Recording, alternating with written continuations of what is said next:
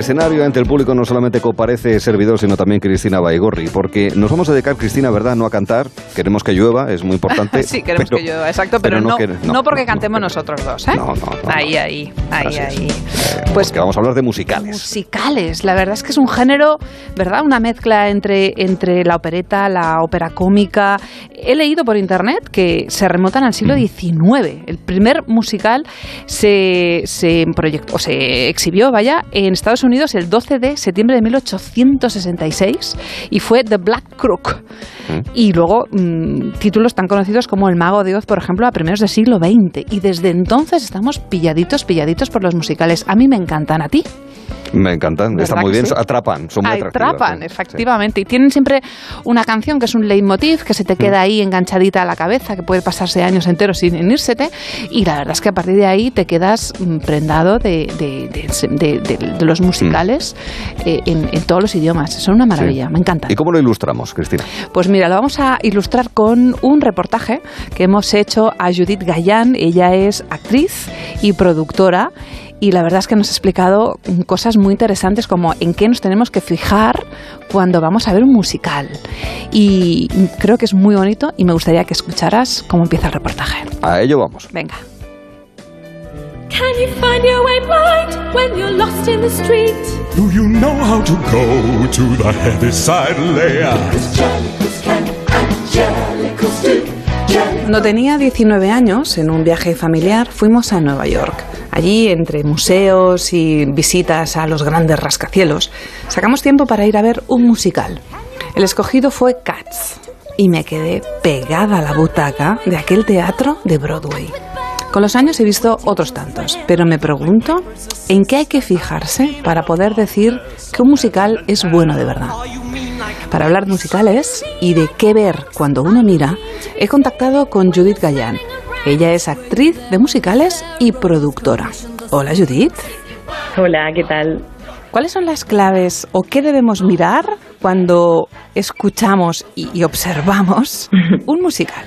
Claro, bueno, evidentemente toda la parte visual tiene mucho que ver, ¿no? Y no podemos obviar que los estilos también pues dependen de gustos. Pero hay una cosa muy importante que deberíamos empezar a, tener un poco más de visión sobre este tipo de cosas y es que todo se puede dividir en dos grandes partes, la parte técnica y la parte artística. ¿Qué es la parte técnica? Pues todo lo que vemos, pero no somos conscientes de que lo vemos porque no tiene que ver con los actores pero está ahí y nos afecta muy directamente.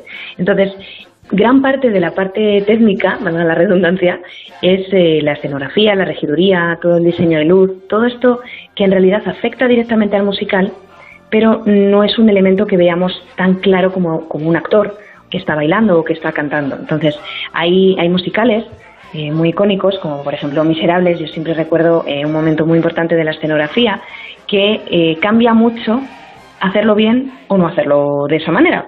Por ejemplo, hay un momento que estás viendo a Jean Valjean, que es uno de los protagonistas, que está enfrente de ti, porque está en proscenio, en la parte delantera del, escenario, y está pues eh, terminando su soliloquio, está rompiendo un papel, tal, y tú como espectador no te has dado cuenta, pero llevan un rato cambiando la escenografía detrás de él y no la ves, no la ves porque el diseño de luz está preparado para que no lo veas. Y cuando ya el musical quiere que lo veas, resulta que detrás de Jean Valjean hay una pedazo de puerta de entrada a la ciudad que dices tú, ¿cómo es posible que esa puerta haya entrado y yo no lo haya visto?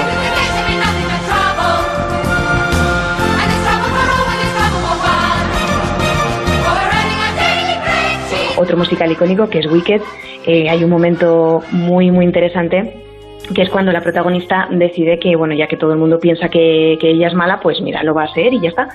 Y eh, como es una bruja, eh, con magia, se convierte en gigante y amenaza a toda la gente de Oz. Bien, pues evidentemente todos sabemos que ella es una persona humana que no tiene magia, pero la escenografía hace que al final parezca, realmente te lo crees, porque ella bueno, se sube a una plataforma, que tiene una tela puesta de manera que continúa su falda, tal, y ella está ahí arriba pero tú la ves como si realmente ocupase todo el escenario. Ponnos un ejemplo de musicales donde esta parte técnica está muy perfeccionada.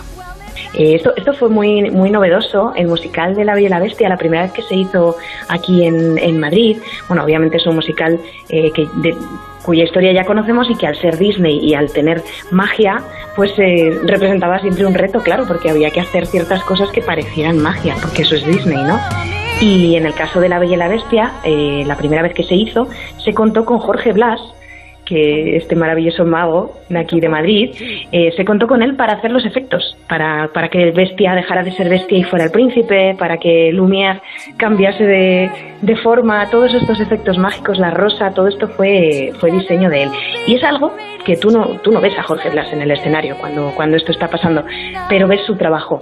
Y eso, eso marca mucho la diferencia. Y de la parte técnica, evidentemente pasamos a la parte artística. ¿Cómo os preparáis para una buena interpretación en teatro musical? Mira, esto es una cosa, yo creo que es algo que nos pasa a todos cuando empezamos, que mm, cuando te pones eh, delante del, público ¿no? Y, estás actuando, sabes actuar porque eres actor, pero de repente te pones a cantar y, te sientes de repente como en un concierto y, desconectas la parte, eh, la parte interpretativa de la, de la cantada, ¿no? Y es algo que, bueno, que como todo proceso de aprendizaje, todos pasamos por ahí en las escuelas y al final entendemos que no es así. ¿Y cómo se, cómo se entiende y cómo se prepara? Pues no olvidando que las canciones son textos, son textos también, porque son, son palabras, son, si el musical está bien hecho, el guion y tal está, está bien hecho, ese texto va a hacer que la historia siga para adelante, no es un, no es un corte dentro de la historia, ahora cantamos y ahora ya te sigo contando la historia, sino que esa canción forma parte de ese viaje eh, del personaje o de esa historia que se está, que se está contando, ¿no? Entonces es muy importante que un actor eh, vea esta canción como eso, como un texto que defender, simplemente que en lugar de utilizar las notas vamos a decirlo así, que utilizamos a la hora de hablar, utilizamos las notas cantadas, ¿no? Y utilizamos una, una técnica, pues, pues con más belleza, con, con una técnica concreta para cantar. Pero sigue siendo un texto. Es tan inglés, es tan inglés como el buen whisky escocés. Es tan inglés. Danos un nombre o nombres de musicales que te hayan gustado de forma especial. Porque veo que un gran elenco no es garantía de un buen musical. No necesariamente, no. Claro que sí, que es verdad que normalmente un musical, si tiene un elenco muy grande, va a ser bastante visual. Generalmente suele tener grandes números de baile, ese tipo de cosas, por regla general. Eso no significa que estén bien hechos. Oye, que también se han dado casos en la historia y sobre todo que el hecho de que sea un elenco pequeño también o sea, también puede querer decir que, está bien hecho. Bueno, hay musicales eh, súper icónicos como, como El Fantasma de la Ópera o Miserables, que tienen un montón de gente, que tienen grandes números, corales y tal, y es muy espectacular. Pero mira, pues ahora me, viene a la mente un musical que se ha hecho en, aquí en Madrid hace, hace muy poquito, además, durante la pandemia, eh, que es eh, ¿Quién mató a Sherlock Holmes? Es un musical muy redondo, tiene una buena historia, tiene un, un, un buen desarrollo de guion y de, y de toda la parte de partitura. Además, bueno, eh, personalmente yo eh, pues, que conozco a los intérpretes, sé que cuando se compuso, evidentemente se pensó en estas personas, entonces está redondísimo porque son exactamente los estilos vocales de estas personas y eso siempre, pues, eh, pues siempre aporta, ¿no? Evidentemente. Pero ya te digo, es un musical muy sencillo, una historia sencilla, vamos a decirlo, pero bien desarrollada. ¿Cuáles son tus intérpretes de musical favoritos? Me vienen a la mente, por supuesto, una de mis, de mis actrices favoritas internacionales es Kristen Chenoweth, que es, eh, bueno, es, maravillosa. Ahora mismo está en la serie de Smigadun. Si no la habéis visto, debéis.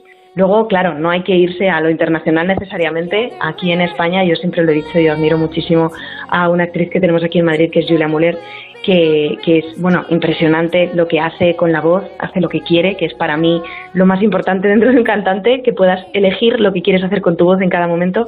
Y bueno, otra de mis actrices favoritas es Rachel Tucker. Rachel es eh, bueno em, ha sido el personaje este que te decía de la bruja que se hacía gigante en el, en el escenario, es del musical Wicked. Pues este personaje ella lo ha estado haciendo en Londres y en Broadway. ¿Podremos verla en Madrid en un futuro cercano? Pues sí, en un futuro además muy cercanito, porque está viniendo, está viniendo a Madrid para una masterclass y un concierto el día 23 y el día 24 de, agosto. Así que, bueno, ahí estará impartiendo un poco de su sabiduría a los alumnos que, estarán y los oyentes que podrán verlo. Y en el Teatro Amaya el día 24 eh, a las siete y media que va a dar un concierto y ahí va a cantar, pues eso. Así que va a estar muy, muy, muy bien. Técnica, interpretación, luz, sonido y muy buen guion. Me parece que estas son las claves de un buen musical. Judith, muchas gracias. A vosotros. Hasta luego.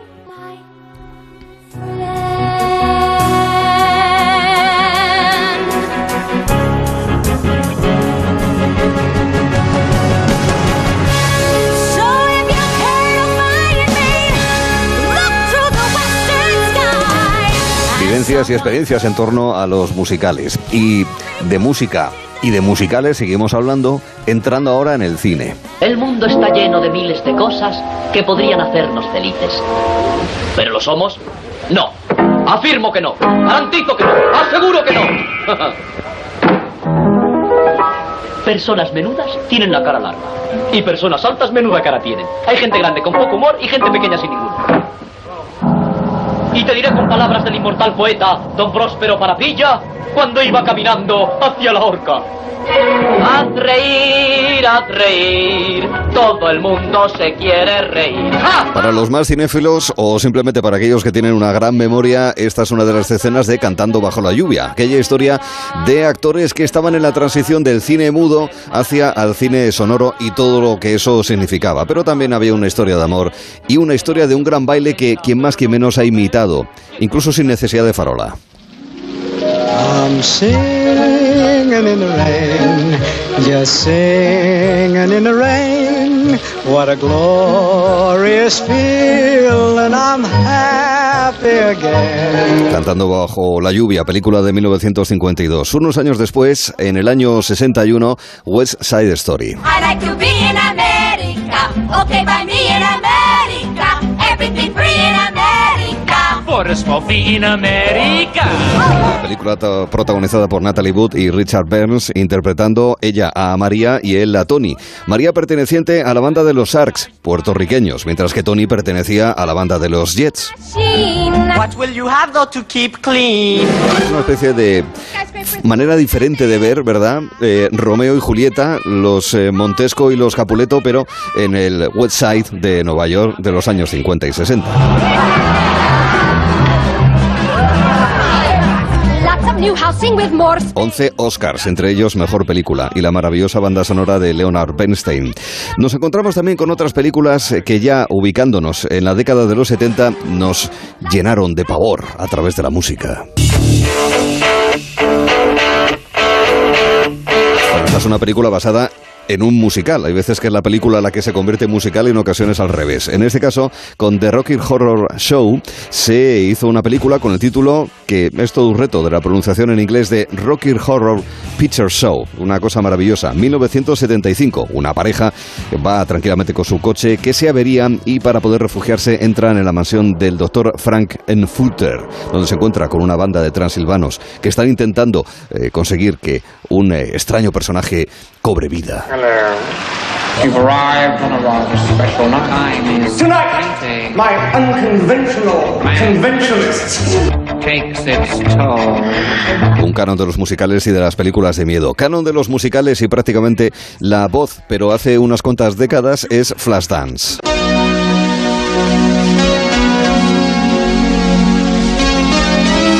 Esta es la historia de Alex Owes, interpretada por la actriz Jennifer Bills, que eh, trabajaba como soldadora en la industria del acero de Pittsburgh, como bailarina de cabaret para sus propios compañeros prácticamente, pero que ella lo que quería era bailar.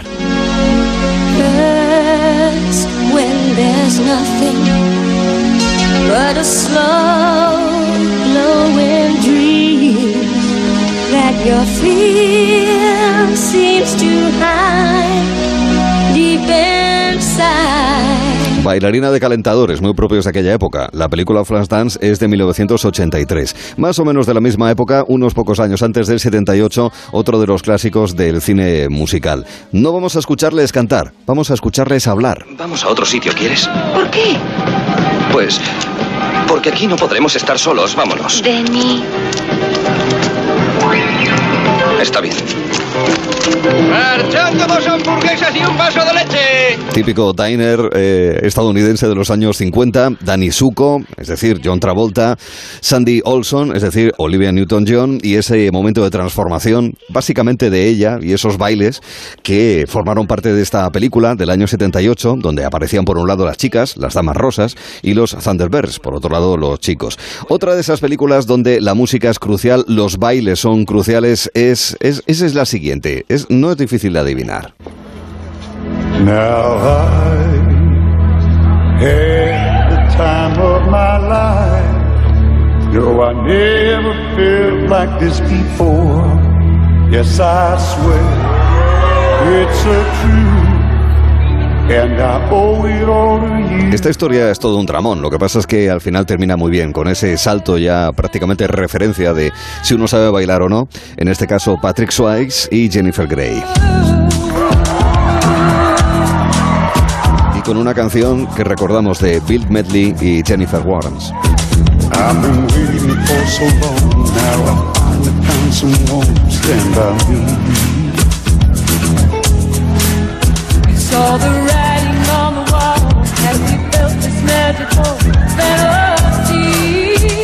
Mucha música también aparecía en una película llena de granujas. ¿Qué deseáis, muchachos? ¿Tiene pan blanco?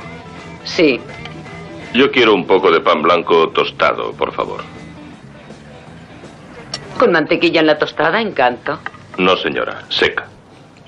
Dan Aykroyd y John Belushi, en este caso con Aretha Franklin haciendo de camarera en Granujas a todo ritmo, 1980. ¿Pechugas de pollo o muslos de pollo? Cuatro pollos fritos y el refresco. Y la tostada de pan blanco, por favor. ¿Quiere algo de beber con ella? No, señora. Qué voces, además, en los actores y actrices de doblaje, algunos de ellos desaparecidos, Constantino Romero, algunos de ellos eh, todavía trabajando en este ámbito del doblaje. En el año 2001 se produjo una especie de revitalización del género. Me pagan por hacer que los hombres piensen que es verdad lo que quieren creer. El amor nos eleva nuestra esencia. Todo lo que necesitas es amor. All You Need Is Love, una canción de los Beatles que aparece en la banda sonora repleta de canciones de Moulin Rouge, protagonizada por Iwan McGregor y por eh, Nicole Kidman. Esa historia de finales primeros más bien del siglo XX en París, pero un Moulin Rouge, un molino rojo muy muy diferente, con canciones importantes de Cristina Aguilera.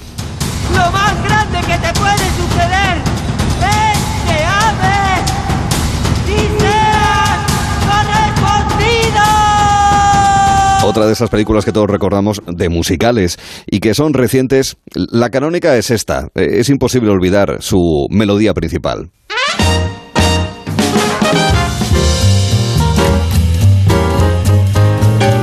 Historia de ambiciones para tener una carrera musical, historia también de amor entre Ryan Gosling y Emma Stone. Estamos hablando de La La Land, de 2016. Qué bonitas son esas escenas en las que de repente, aunque estés en un atasco impresionante en medio de la autopista, todo el mundo sale del coche y empieza a bailar sabiendo perfectamente la coreografía. Todos queremos vivir así.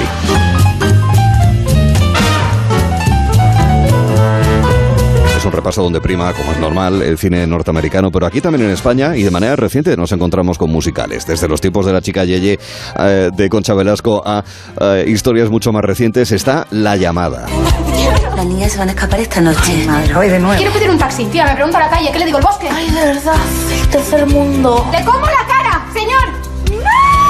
Ambrosi y Calvo, los Javis, dirigen esta película donde están Macarena García, Ana Castillo, Belén Cuesta y donde al final lo importante es que la gente se quiera.